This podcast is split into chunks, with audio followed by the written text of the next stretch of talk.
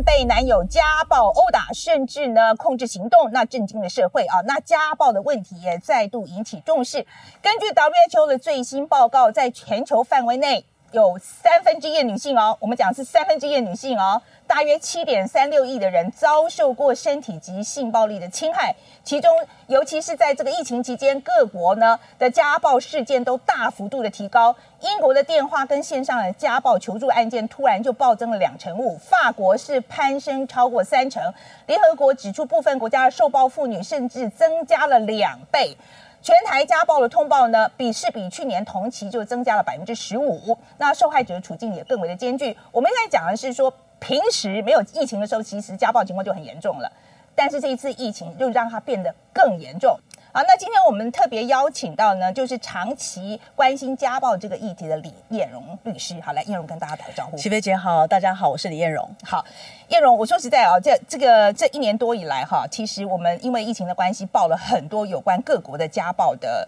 呃这个新闻呢，我真的都不知道报过多少国了哈，什么英国、墨西哥、印度哈、伊朗哈，随便讲都这个都是就我们只是报过的啊，所以这个家暴情况真的非常严重。但是今天我看到高佳宇这个案子，我真的心里头特别的纠结。我觉得这个是没有办法，就是自己人的那种感觉哈，就这个感觉非常非常非常深刻。那呃，我想先请你跟大家讲讲啊，就你在看到这个案子的时候，你先跟我们讲讲，就是说这个人啊，这个他这个这个这个前男友那个到底犯了多少罪，好不好？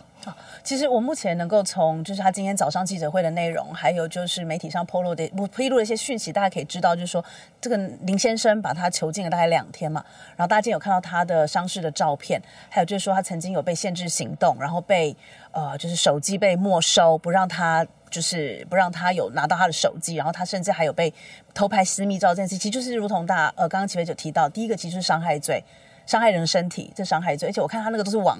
眼睛哈，就如果说他打到眼睛，打到有可能有失明的可能，或是视力有减损，这个是重伤害罪。那再来就是说限制行动，这个是妨害自由罪、强制罪。那不让我拿我的手机是强制罪。那如果说有偷拍私密影片的这个部分，其实是妨害秘密罪，因为私密影片跟我的身体是我的身体隐私的部位，那这是我不希望人家公开的讯息，那这是我的秘密，受刑法所保护的秘密，所以有刑妨害秘密罪，所以等于是。呃，听起来就已经有四条以上的犯罪了。嗯，是。而且我想说，尤其这个私密照片这个东西，我觉得对很多很多女性来讲，我觉得这个心理压力非常的大，因为他这个打会好啊，可是他手上有这个私密照片这种东西，万一传到网上，他是永远消不掉的。是我自己在实物上就是有碰过很多的妇女，都碰到这样的情况，年轻也是年轻的女性，因为现在手机太方便了。那且就是说，我们有时候常常我们可能，比如在一个空间里面，在一个房间里面，我们可能手机放在某个地方，或男朋友手机放在某个地方。其实你不会特别去注意到那个手机在做什么。那再就是说，如果今天你是在人家的家里，或者说甚至在这个案子里面，他是在旅馆里面，他可能在某个地方安装了一个像是针孔那样的东西。基本上，我们不太会对于那个空间里面的有没有可能有这样偷拍的设备这件事情，我们有任何的警觉性，因为这个人是你亲密的伴侣，这是第一个。所以，就平时我常常看到的是，有一种是说他根本在你完全不知情的情况之下，他就偷录了。那很常见是当你要跟他分手。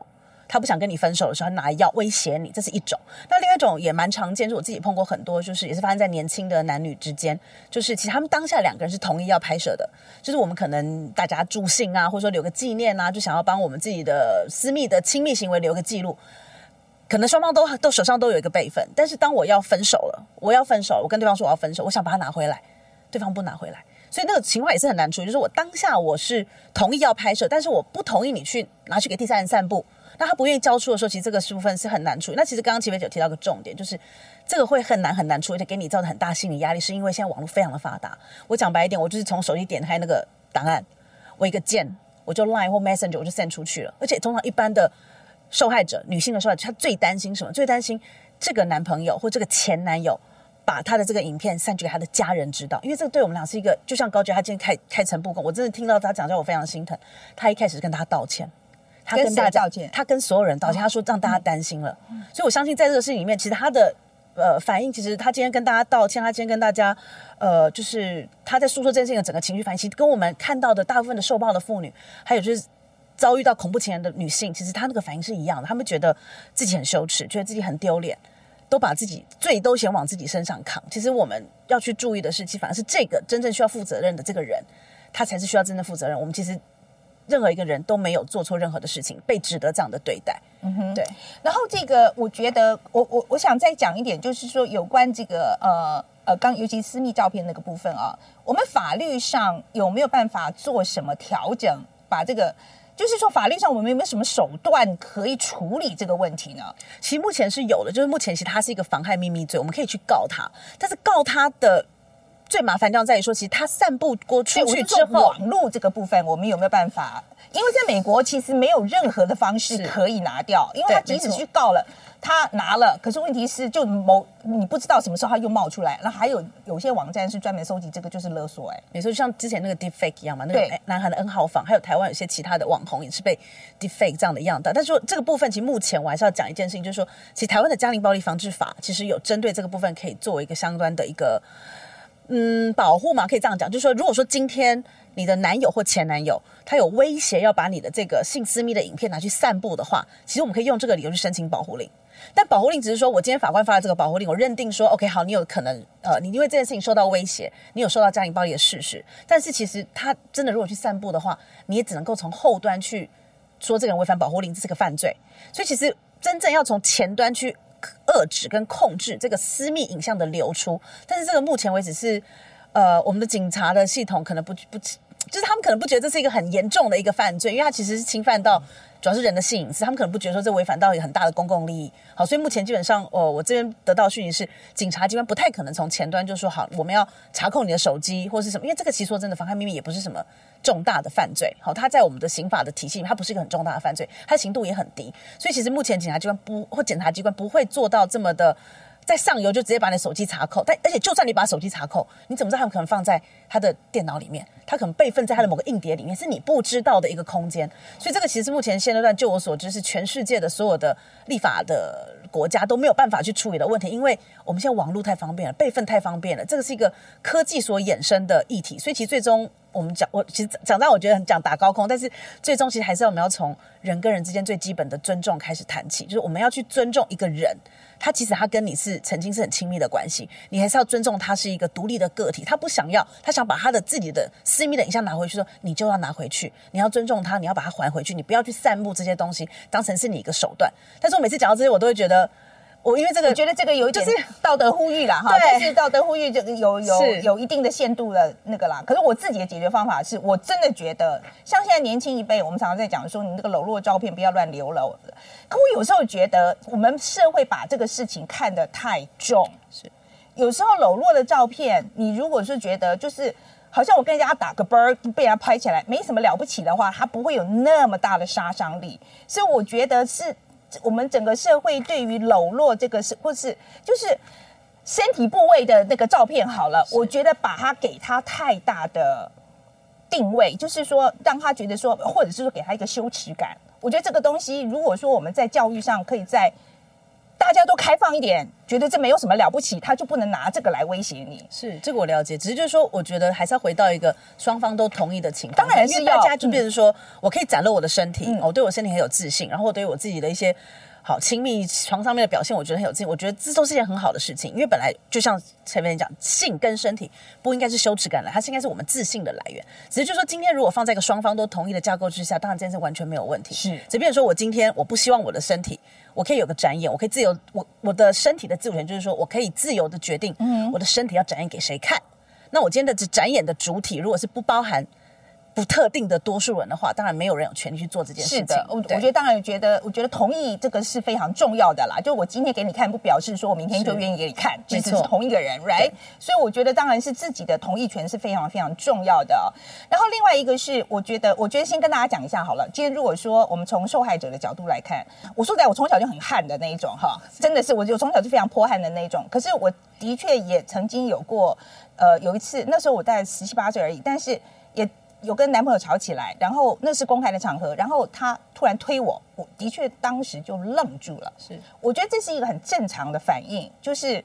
这个事情怎么会发生的？对于女生来讲，你觉得我们要平常要做什么保护自己？我觉得我们要对于这些所谓的渣男，或者说对于这些不尊重女性的男性，要一定的辨识的能力。大概有几个呃，就是判断的标准给大家参考一下。比如说，他可能会对于你的行踪。都会紧迫盯人，时时刻刻的去跟你查情，想要知道你在哪里、做什么、跟谁在一起。哎，这就不可以了。这是第一个第二个就是说好这个那个警报就要拿起来，OK？第二个就是说，他会要求，就是说要看你的手机，看你跟别人的讯息。好，那当然我知道说，其实很多女生也会想要去看男生的讯息，因为大家觉得说这是一个 mutual，这是一个互相。但是其实大家要知道这件事情，基本上，